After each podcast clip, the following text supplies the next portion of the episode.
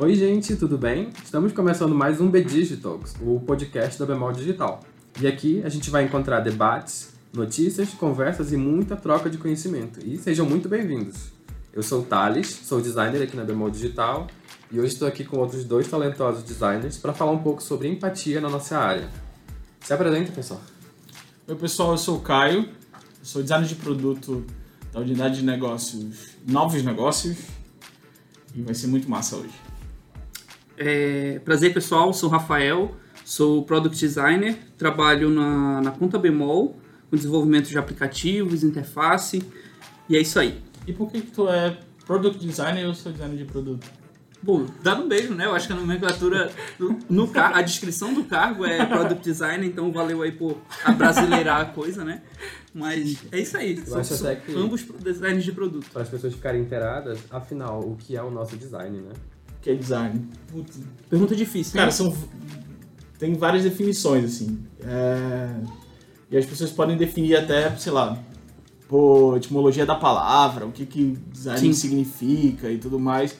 Mas tem uma das últimas definições que eu tenho levado comigo, assim, sobre design, é inovação centrada nas pessoas.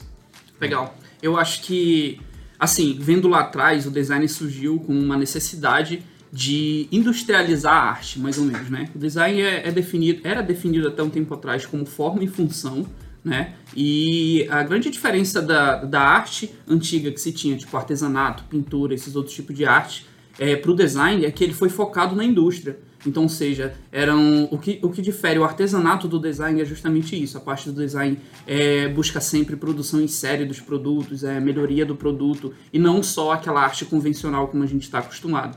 Então, acho que é muito importante a gente falar. É, hoje em dia, o design se aplica em diversas áreas. Né?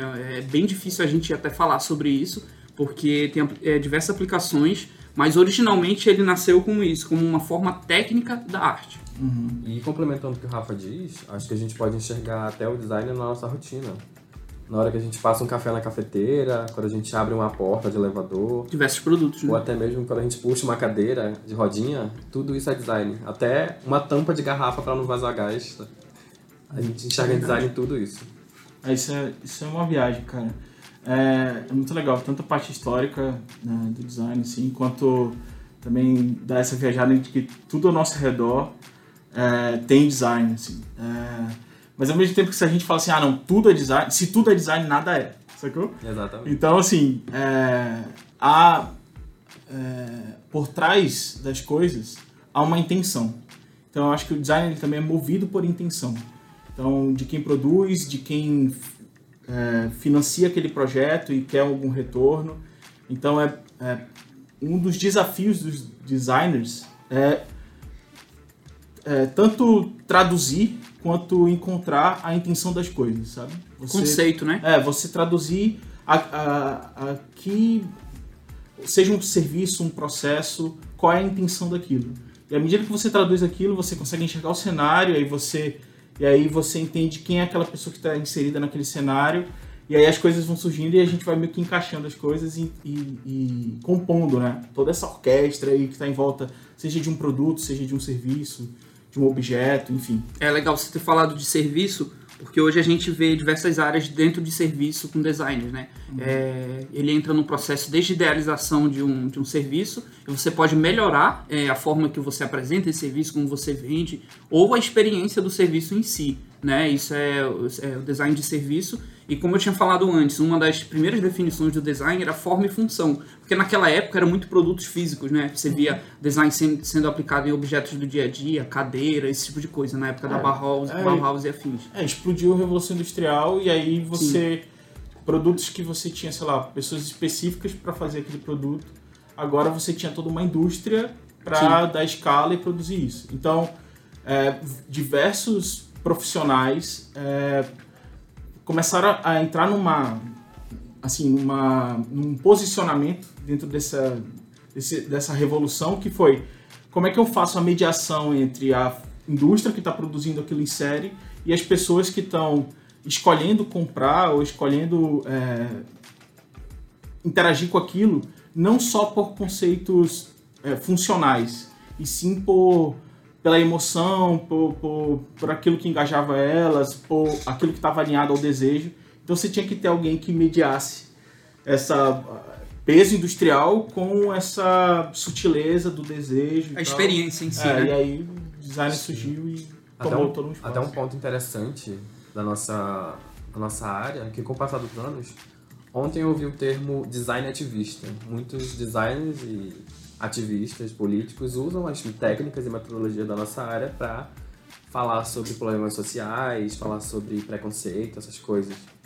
E essa é uma coisa muito importante, principalmente quando a gente fala de empatia e alteridade. Uhum. E qual o conceito de empatia e alteridade na nossa área? Cara, isso foi essa essa essa, essa duplinha aí, empatia e alteridade, é, é uma, uma discussão que já vem de um tempo, desde que quando começaram a falar muito de empatia como pilar do design, dos processos de design, seja com, sei lá, ascensão do design thinking como, como é, não metodologia, mas como é, abordagem. Então, um dos pilares do design thinking é empatia, é você se colocar no lugar do outro, né? E aí tem o centrado no usuário, e aí você tem similaridades de, de discursos em relação a isso.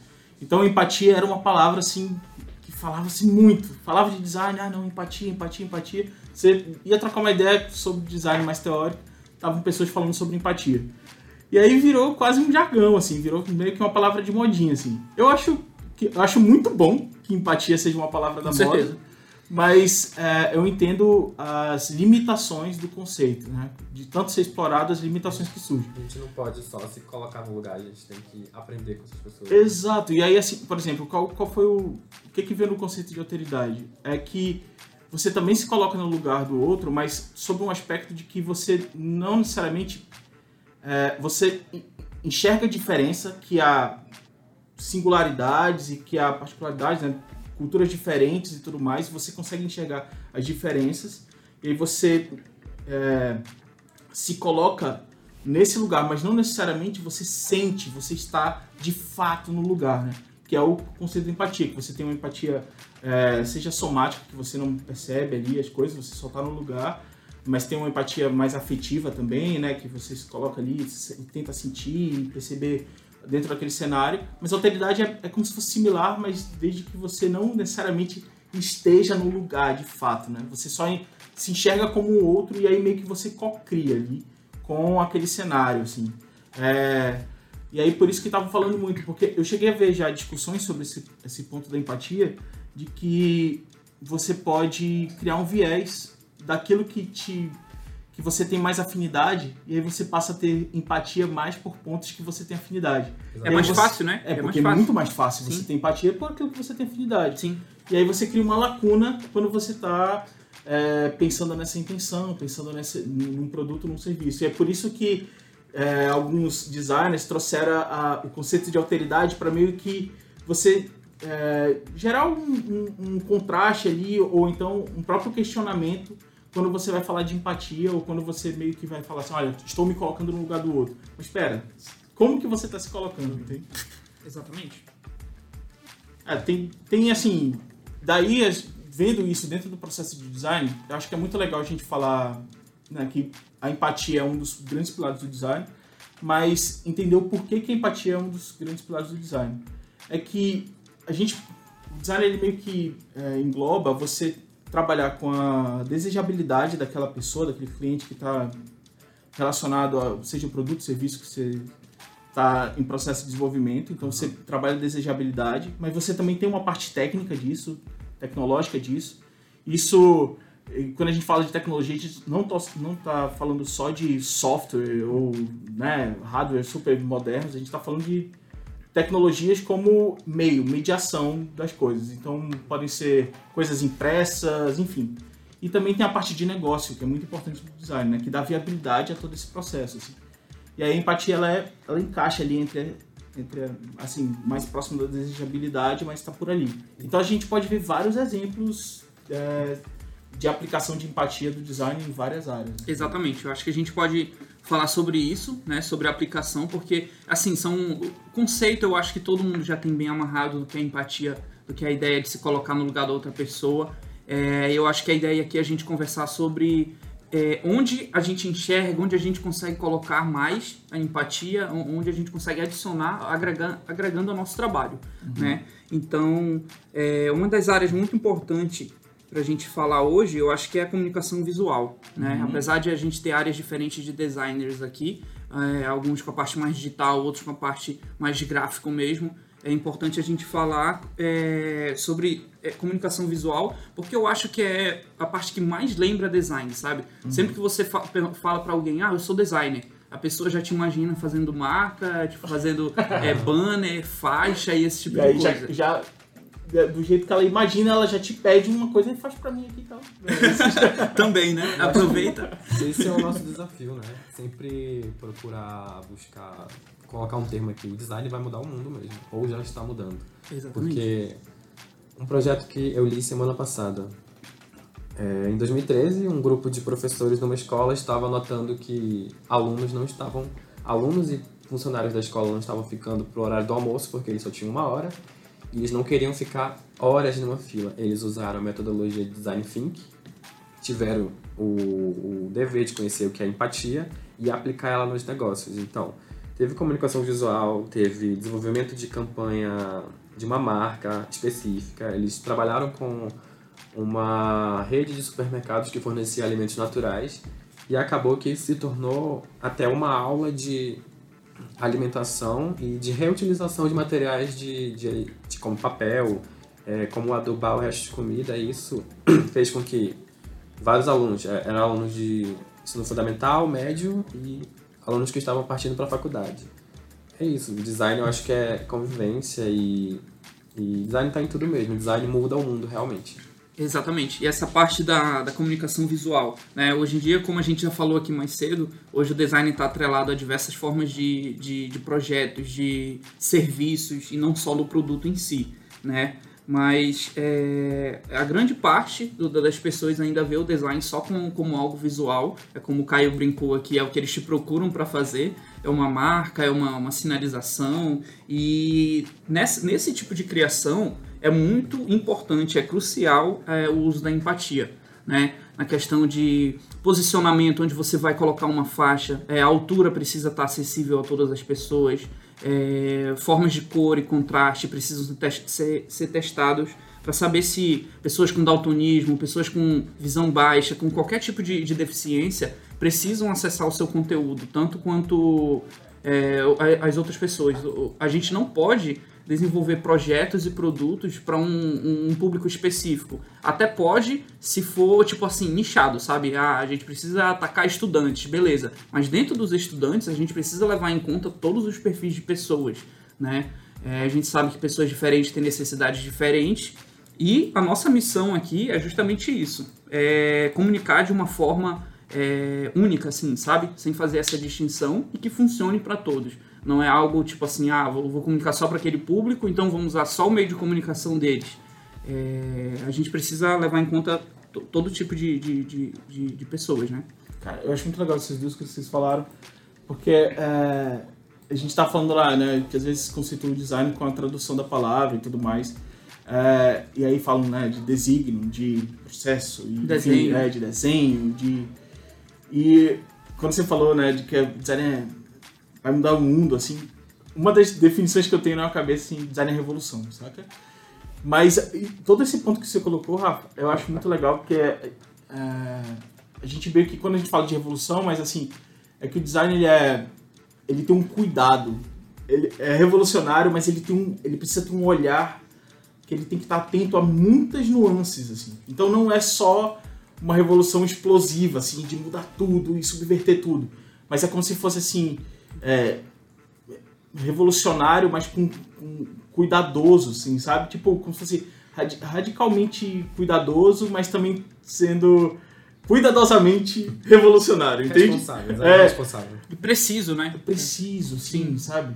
É, mesmo que tenha as quebras, né? Você quebra processos, você rompe com várias coisas e você está muito alinhado a incertezas do processo porque eu, eu enxergo o design muito. É, você entra num cenário com muitas aleatoriedades, assim, muitas incertezas, e à medida que você vai entendendo as peças, você vai juntando, vai ficando Vai Mas, fazendo é, sentido, vai né? fazendo sentido. Ou, ou você vai trazendo sentido, né? Sim, Você vai exatamente. trazendo sentido para as pessoas e tal.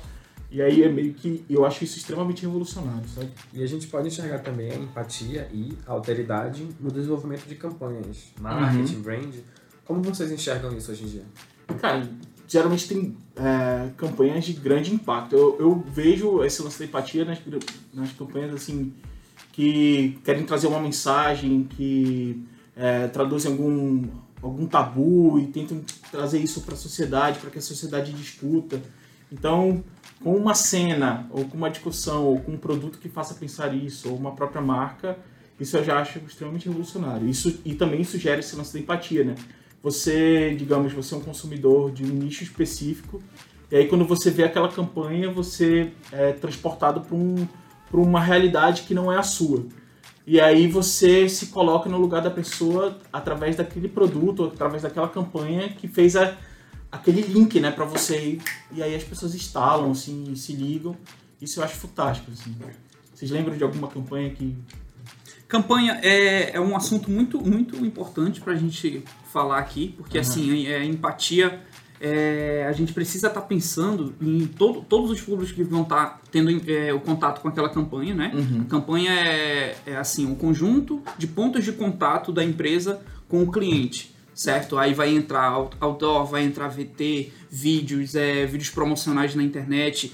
E, e essa parte da empatia eu acho assim crucial nesse, nesse momento é, ter essa parte da, da representatividade, sabe? Tipo assim, símbolos que você vai usar na campanha, o mote na campanha ele não pode excluir ninguém, sabe? É, imagina só, campanha Dia dos Pais, campanha de Dia das Mães, é sempre, você sempre precisa de desenvolver essas campanhas com um certo cuidado, sabe? Assim, a gente tem realidades muito di- diferentes. Tem pessoas que infelizmente perderam um pai, perderam a mãe ou nunca conheceram, e assim, é, eu já, já, já participei da criação de, de, de- de algumas campanhas nesse, sazonais desse tipo, inclusive para bemol, né? E a gente sempre teve esse cuidado de deixar, não limitar, sabe? É, eu acho que o mais importante é isso, é você é, criar um mote de campanha que aí, por exemplo, um- um- você desenvolve um mote de campanha para o Dia dos Pais que é, ele te faz é, passar aquele sentimento de, de fraternidade ali, de amor de pai e mãe, aquele tipo de coisa,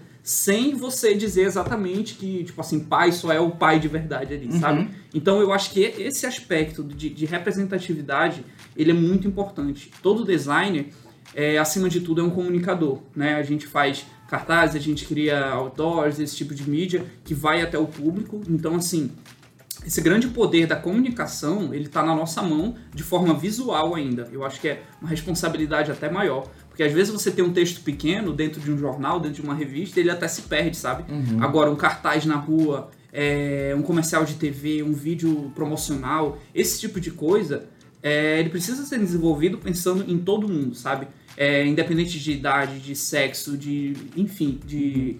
de poder aquisitivo, enfim, eu acho que todas as campanhas, elas podem ser direcionadas a nicho, é, porque assim, no final a campanha vai estar vendendo algo, um produto ou serviço. E certo? alguém, né? Isso. Exatamente. Então, ne- nesse ponto, sim, eu, eu, eu quero deixar bem claro pra gente não, não confundir as coisas, tá? Você definir um nicho de que você vai atacar, que é quem vai estar vai tá comprando, quem vai, enfim, consumir o seu serviço é uma coisa. E outra coisa é você criar um produto que ele é específico só para um público, sabe? Isso é diferente, são coisas bem diferentes que precisam ser bem estudadas aí pra gente não, não- não excluir ninguém, de fato. E só falando um pouco mais de representatividade, acho que a gente não pode deixar de falar também que quando a gente vê essas campanhas, tipo, ano passado eu vi a do Natal do Bradesco. Eram duas abelhas, uma delas fica presa e a criança que ajuda ou, ou tem o sentimento de libertar a abelhinha porque ela tá indo com a família dela é uma criança síndrome de Down. Acho que a partir do momento que a gente enxerga isso não como algo especial, mas como o fato dele ser diferente, ser normal. Parte do público, é, né? Exatamente. Não- não algo à parte. É, é, algo à parte. Tem que Algo ser, que é faz normal. parte. Ele é diferente, mas ele é normal. Aquela frase clichê, mas é, é, é, é, é muito boa. Ser diferente é normal. Exatamente. E quando a gente enxerga isso nas campanhas, é muito, muito importante a gente falando de empatia mesmo. E empatia nos, pro- nos produtos de acess- acessibilidade do dia a dia. Como é que vocês conseguem enxergar isso? A acessibilidade no dia a dia, é, em produtos, em, produtos, empatia, eu consigo tem um conceito que é muito falado é, dentro do, do, universo do design, de design de produtos, enfim, de usabilidade. Então, de acessibilidade, usabilidade, é, isso é um universo à parte, a gente poderia passar um tempão falando só sobre isso, mas é, é, você entender como é que as pessoas usam as coisas, né? como é que é o, a, a, o quão útil é para as pessoas e também como é que é a experiência de uso das pessoas, né? E aí, com isso, dependendo do público, você precisa se colocar no lugar daquela pessoa e entender como é que é aquele processo. Então, por exemplo, um público específico que tem é, singularidades, assim, do, do, modo de enxergar o mundo e é, o modo como utiliza as coisas, o modo como vivencia as coisas, os serviços, os processos, digamos, um, idosos. E aí você vai pensar como pensar um produto para aquele, aquele público, né? Então, tem casos, eu vi o caso de uma designer inglesa que ela passou diversos dias é, se vestindo como uma idosa de 80 anos. Então ela atuava mesmo para se colocar no lugar e aí ia na praça, interagia com as pessoas para entender como é que era esse cenário. Realmente ela estava entrando na mente de Exato, para tentar entender como é que era sentir, como é que era pensar, como é que era o dia a dia, como as pessoas interagiam com aquilo e tal. Então você, a partir disso, você consegue pensar diversas soluções né, de usabilidade, dependendo de como for. Mas é, eu penso, por exemplo, nos, nos, celulares que tem as teclas grandes, que o menu é simples para esse público né, específico. Ou seja, você tem a empatia de perceber que, cara, não adianta eu chegar aí com a tecnologia mais incrível do mundo e falar assim, use aí. Do jeito que você está usando está errado. E não faz sentido, né? O produto não, ele não, não ele não é autoritário nesse sentido. Ele tem que ser extremamente amigável para aquela pessoa que vai utilizar. Acessível. Então, né? Acessível. E aí você é, tem esse, esse, nível né, de interação, de, de, que vai de acordo com o uso da, da, daquele público. Né? Isso é um exemplo, mas podem ter diversos em relação a isso. E em relação a produtos digitais, como. É, rapidinho, antes de passar para a parte de produtos digitais, é, a gente vê vários exemplos de produtos que solucionam coisas, né? Uhum. Geralmente, esses produtos nasceram de um processo de design. É, é muito comum a gente, quando está falando de design, falar que somos solucionadores de problemas, né? Então, é, é basicamente isso. Por exemplo, esses dias eu vi sobre um óculos que ele é polarizado e por isso ele devolve, devolve não, as pessoas que têm daltonismo nunca conseguiram ver todos os espectros de cor é, e existem três tipos de daltonismo, né? Um é deficiência do azul, outro do vermelho e o outro acho que é do verde. E assim, esse óculos ele consegue polarizar todos os espectros de luz que entram nele e ele consegue simular para a pessoa as cores. E assim, é super emocionante ver os vídeos das pessoas enxergando as cores pelas, pela primeira vez. E é justamente sobre essa experiência, sabe, que a gente tem que pensar. É, empatia e acessibilidade são coisas diferentes, mas eu acho que elas se completam. Eu acho que na hora que você está desenvolvendo um produto específico como esse, para esse tipo de pessoa, você precisa de fato se colocar no lugar da pessoa. Se for problema de locomoção, por exemplo, você precisa testar, é, problema de visão, é, enfim, acima disso tudo, é, esses produtos que solucionam problemas geralmente nasceram a partir disso. É, um designer identificou um problema e um problema gera essa, essa brecha para você criar algo que solucione aquilo. Então, é, falando isso também é legal porque a gente sabe que qualquer problema que a gente tenha na vida, a gente pode criar um produto e solucionar isso também. Né? Não, e, e, é legal assim perceber também nesse lance da, da, da usabilidade, da acessibilidade, enfim, é, das coisas do cotidiano que são tidas como naturais ou, ou por serem muito antigas, a gente não chega nem a pensar nelas, mas por exemplo, a gente está sentado em cadeiras aqui. Gente acaba descartando, Sim. né? E aí é, ah, não, as cadeiras elas têm que ser só bonitas? Não. Ela, o material delas tem que ser de acordo com que aguente o meu peso, que aguente o peso de qualquer pessoa, mas ao mesmo tempo que não machuque a minha coluna. Exatamente. E que a ergonômico, altura, né? E que a altura dela é, fique interessante a ponto de eu estar aqui na mesa, numa boa, e ela não seja. Se eu tivesse muito alta, ia ser extremamente desconfortável. Enfim, é, e são coisas do cotidiano, ou seja, sei lá, um ferro de passar primeiros eram carvão pesadíssimos. Exatamente. E aí hoje você tem diversas tecnologias no ferro de passar. Tem com vaporzinho, é, tem sem tem vaporzinho. Isso, tem aquilo. e a gente sabe que as tecnologias vão aprimorando a experiência, mas ao mesmo tempo, digamos, se um público falar assim, cara, eu não quero vapor, eu não quero botões, eu não quero telas, eu não quero que o meu ferro passe automático, eu só quero que o meu ferro passe. E aí você pensar também, ter Sim. empatia de pensar nesse público, que quer algo simples. Simples. Pra E, cumprir é. a sua função mais básica, sabe? Exatamente. Hoje em dia a gente vive na era de que TV tem, tem sistema operacional, é, geladeira tem sistema operacional, então Uhum. é um ponto importante também sobre falar sobre simplificação e esse tipo de coisa, né? É, E aí eu acho que entra no que a gente ia puxar do tema dos produtos digitais. Isso, já já. Só para Exatamente. finalizar essa parte de produto físico, é, eu lembro de estudar na faculdade um modelo de cadeira que eu não vou lembrar o nome agora, mas que era do tempo da Bauhaus. E assim, é, sobre aquilo que a gente falou do design tá até além do que a gente vê, né? Aqui tá todo mundo acostumado a ver cadeira, todo mundo, ah, ok, cadeira, beleza, já tem essa função, tem ergonomia, ela tem a rodinha para ter mobilidade. Mas nesse tempo não tinha nada disso. Né? Isso foi, eu acho que depois de 50 e pouco, 60 por aí, eles criaram um modelo de cadeira que, enfim, não dá pra mostrar agora, né? Mas é, é, é uma bem Imaginem. convencional, é uma cadeira bem convencional, que todo mundo já viu com certeza. Ela tem o assento redondo, o encosto é bem estreito, assim, na largura dele, e a, a o grande diferencial da época, ela era totalmente desmontável e super simples, você conseguia transformá-la em três peças. Ela era uma base com, com o encosto, o, o assento onde você senta e uma outra que completava os pés. E aí isso revolucionou na era, porque nessa época, né? Porque é, era muito mais fácil transportar, né? Você pegava kits de, por exemplo, de mesa e cadeira para subir um caminhão, entrava assim quatro kits dentro de, uma, dentro de um caminhão. E com esse novo modelo dela se desmontar e ficar toda encaixada, é, eles transportavam tipo 30 kits por caminhão, entendeu? Então é algo assim que você não vai perceber a menos que você tenha que transportar aquela cadeira, sabe? Então assim, é, vários produtos que a gente julga é, serem totalmente normais e sem, sem nenhum um projeto tão específico, eles estão sim solucionando problemas é, e talvez você só não esteja vendo eles. Cara, isso é muito legal que você falou, cara, porque eu fiquei pensando que a gente tá falando né, do lance do cuidado, de, do olhar ao todo e tal, e até a logística também, né, na produção, né, como vai ser o transporte desse produto É. em larga escala por, por países. Isso tem que ser pensado. E aí vem só.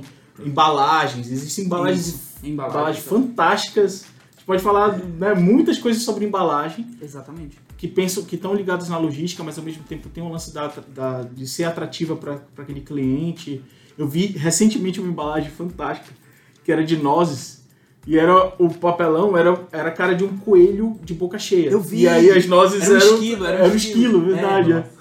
É, E ele fica assim. com os bochechão assim, cheio de Cara, nós. É muito bom, muito bom. fantástico, Achei fantástico. Acho que até falando de serviço, vocês estavam falando de conforto, cadeira, eu Hum. lembrei agora, eu vou ter que ficar responsável por compartilhar essa matéria com, com a galera, porque uma startup da Inglaterra criou um serviço, isso tem a ver até com o contexto que a gente está vivendo agora, a pandemia.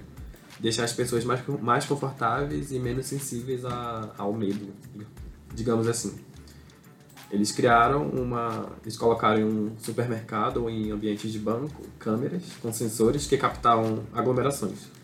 Essas aglomerações iam para um instituto de geografia lá do país e na hora geravam um alerta. Eles tinham que desenvolver uma, várias pessoas para cuidar dessas aglomerações. Então, eles uniram o útil ao agradável e as pessoas não eram prejudicadas durante a ida a um banco ou durante uma compra no supermercado. Eu vou ter que ficar responsável por compartilhar essa matéria. Cara, muito legal. Muito legal mesmo. Você consegue lembrar de alguma embalagem ou algum produto físico assim que mexeu muito com vocês? Olha, eu tô procurando até hoje. É, Eu até falei pro Rafa uma tampa que é a pressão, é tipo uma sanfona. Eu coloco numa garrafa de refrigerante ela mantém pelo menos até um mês o gás do refrigerante. Mentira. Caramba. Através da pressão. aham. Sério? Caramba. Eu tô procurando esse produto até hoje. Que massa, cara. Cara, uma que tá aqui com a gente é a minha máscara. Eu gostei muito do design dela. Que é, ela é toda de tecido, mas ela tem um elástico e ela ah, não, não dá pra falar, não dá pra descrever. Mas o modo como é, ela, eu acho super simples, mas também não, não aperta a orelha. Então, é, é, eu, eu fico imaginando o cuidado das pessoas que estavam nesse projeto de falar assim, cara, ela precisa ser leve, ela, ela prende no pescoço e aí eu posso tirar pra comer. E, mas aí eu prendo na cabeça e não prende na orelha, então ter esse cuidado, assim, isso foi uma das coisas nos produtos recentes que eu curti pra caramba. Legal. E a gente está agora na Bemol Digital envolvido com projetos e produtos digitais. Como Isso. vocês enxergam a empatia nisso hoje? Eu acho legal o Rafa falar mais aí. Beleza. É, então, eu acho que todos os conceitos que a gente falou se aplicam tanto pro, pro físico quanto pro digital, né? Essa parte de, de, de empatia. É, mas assim, interface tem suas, é, suas particularidades aí nessa parte, né? Assim, você tem que pensar em tamanhos de dispositivos diferentes, você tem que pensar em situações que a pessoa vai estar usando o dispositivo para consumir seu produto. Né? Produto digital que a gente está falando é, é tudo, é aplicativo, é site, é, é móvel, é desktop, é, enfim, tudo isso, todo esse conjunto de, de, de interface digital. Né? Então, assim, é, seguindo os princípios de, de, de experiência do usuário, a gente precisa é, introduzir o usuário desde o início do projeto, sabe? Porque assim, o projeto, no, no final das contas, por exemplo, ah, ele é um player de música, ele é um- uma plataforma de streaming. No final, ele vai estar servindo a uma pessoa, né? Ele vai estar prestando um serviço. Aquele produto que você desenvolveu, ele vai trabalhar para a pessoa que está consumindo. Então, assim, não adianta você pensar, ah, eu acho que o produto, se eu fizer desse jeito aqui, ele vai ser acessível. Se eu desenhar desse jeito, vai ficar bonito, todo mundo vai entender. E aí entra aquela parte de teste de usuário, a gente leva o usuário para testar lá e não é assim, né? O usuário faz totalmente diferente. e assim, é, todas essas experiências são muito ricas e é muito mais enriquecedor quando a gente quebra a cara num teste desse, sabe? De verdade. Tem coisa que entre a gente aqui a gente pode de- definir como, ah, isso aqui é sucesso, isso aqui vai dar certo. E quando você vai colocar o, o- o usuário numa etapa final, geralmente acontece esse tipo de coisa, né? Então, como eu tava falando, é, é muito legal quando a gente quebra a cara nessa situação de, de, de teste, que você acha que o produto está bem desenhado, o produto está redondo, e você acaba descobrindo que para, sei lá, um, um, um público específico, seja por idade, seja por alguma deficiência que a pessoa tenha, é, e aí você descobre que aquela pessoa não teve o uso é, perfeito como você queria. Então, assim, é é uma abordagem super importante. Hoje em dia, desenvolvendo aplicativos aqui dentro da Bemol Digital, a gente leva em conta é, acessibilidade a um nível de que, assim, ah, vamos imaginar que o usuário está num, num ônibus, ele está se segurando, ele está usando o celular só com a mão esquerda e ele precisa abrir a conta dele no, no aplicativo que a gente está fazendo. Então, assim, a gente já desenvolve o, todos os gestos que ele vai fazer, a, a hierarquia de informação, tudo baseado nisso, para que ele consiga ver a, a ação que ele precisa fazer de forma bem clara e que ele consiga realizar até só com uma mão livre, né? Sem ter a outra mão livre. É, Então, é, é, é muito isso, sabe? É você se colocar no lugar de quem vai usar e não só no, no momento perfeito, digamos assim. A gente sempre desenha a experiência no, no que a gente chama de um fluxo ótimo. É isso, é um mundo perfeito, assim, sabe?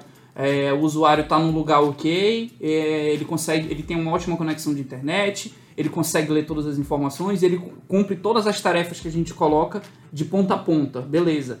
É, isso quer dizer que o nosso trabalho foi até bem feito, mas não é tão enriquecedor quanto você precisa customizar o seu, seu aplicativo ou sua, sua interface de acordo com a necessidade do, do, do- do usuário. É muito mais enriquecedor quando você consegue, É um, é um produto ou serviço que vai estar sempre evoluindo, né? sim, em constante evolução, exatamente. Eu gosto de pensar é, esse usuário assim em quatro camadas, sabe? É, ele enquanto pessoa, ali, quais são as motivações que levam ele a usar aquele produto, aquele serviço, é, se ele tá feliz, se ele tá triste, qua- é, como ele pensa, enxerga o mundo e tal. Mas ele enquanto cliente, então qual é a relação dele com a Bemol, qual é a relação dele é, qual, qual é o histórico dele em relação àquilo, né? Porque aí você consegue ver o quanto que ele está engajado no produto, ou se ele é um funcionário da Bemol e em que área que ele está da Bemol. Porque a gente também desenvolve produtos internos, então, Sim. então ele ali enquanto ele enquanto consumidor, que aí já não é a questão mais de relação com a empresa ou os desejos dele, mas assim como é que é o modo dele de consumo daquela, daquele produto específico, né? Se ele é um consumidor é, iniciante, se ele já é um consumidor é, que, que entende muito, já é um especialista daquela área, e aí também a dimensão, ali a, a camada dele de usuário, que é você entender de fato como ele está usando aquela coisa.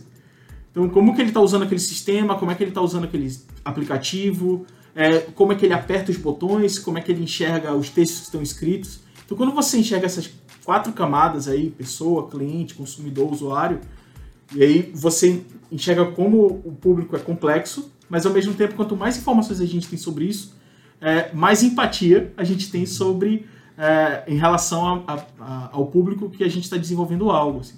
Então, um exemplo que eu participei, mas participei por pouco tempo do projeto, mas participei, é o painel que está sendo feito no almoxarifado. Então, esse painel não faz sentido, mesmo que a gente junte uma equipe dos melhores designers aqui da Bemol Digital, não faz sentido se a gente não ouvir os operadores de logística do almoxarifado. Exatamente. Não faz sentido. Exatamente. Porque são eles que vão é, interagir com aquele sistema, são eles que vão dizer, olha, essa informação é, é importante para mim, é importante para o meu dia a dia. Então o designer precisa ter esse cuidado quando ele vai desenvolver um sistema, um aplicativo, por mais incrível que seja visualmente, tenha diversas animações, não, isso é só a superfície da coisa.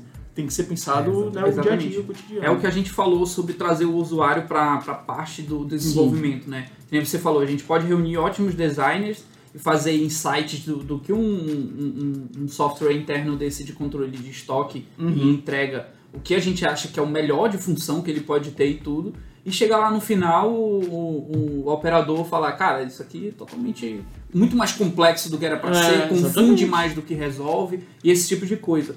Então é, é sobre isso, sobre empatia, não só é, sobre pessoas diferentes, mas eu acho que de áreas diferentes. Isso é muito importante.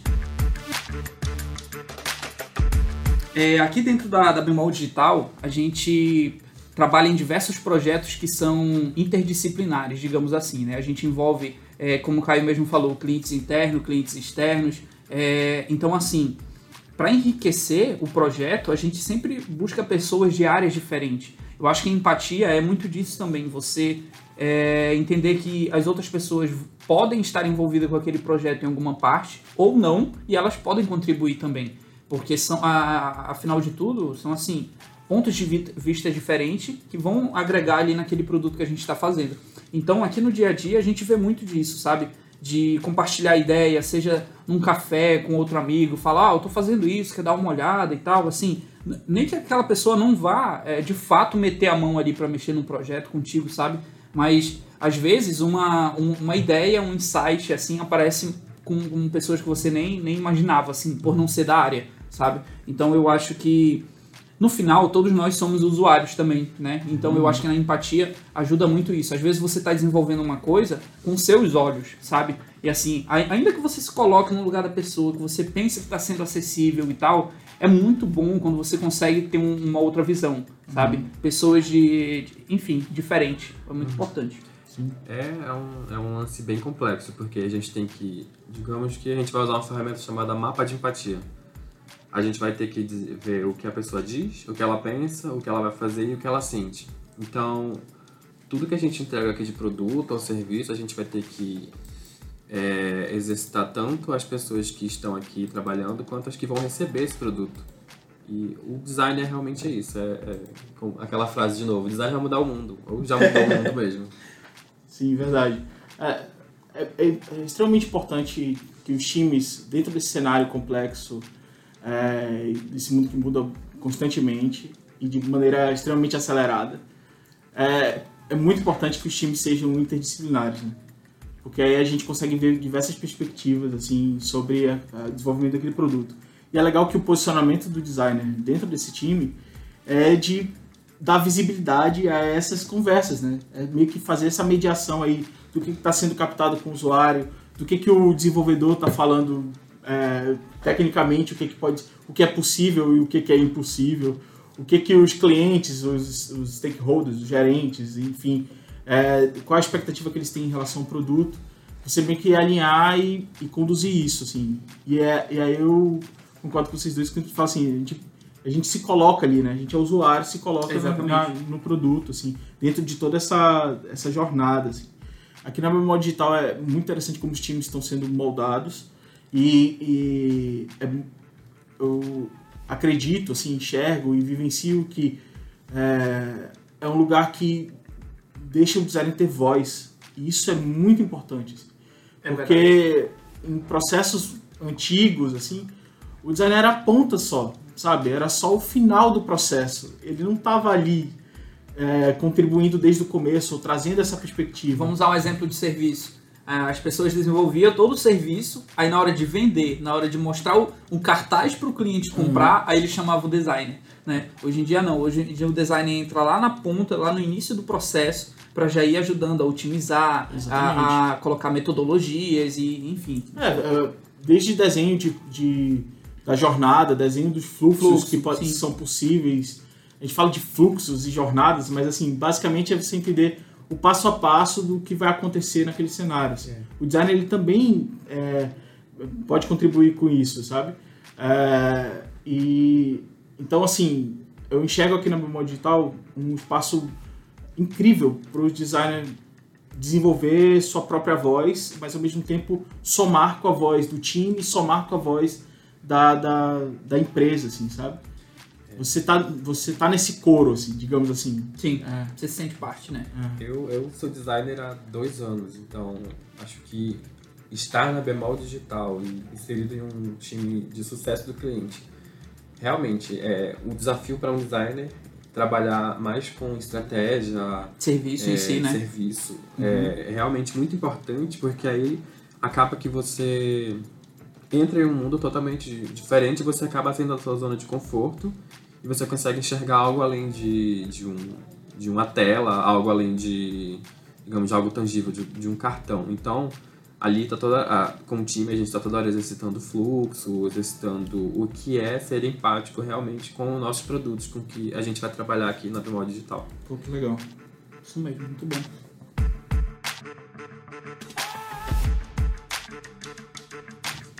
E é isso então, gente. Eu acho que empatia a gente pode exercitar muito além da nossa área aqui, design. A gente pode procurar estudar sobre programação e como o que a gente está estudando pode ser útil para a sociedade. E empatia é isso.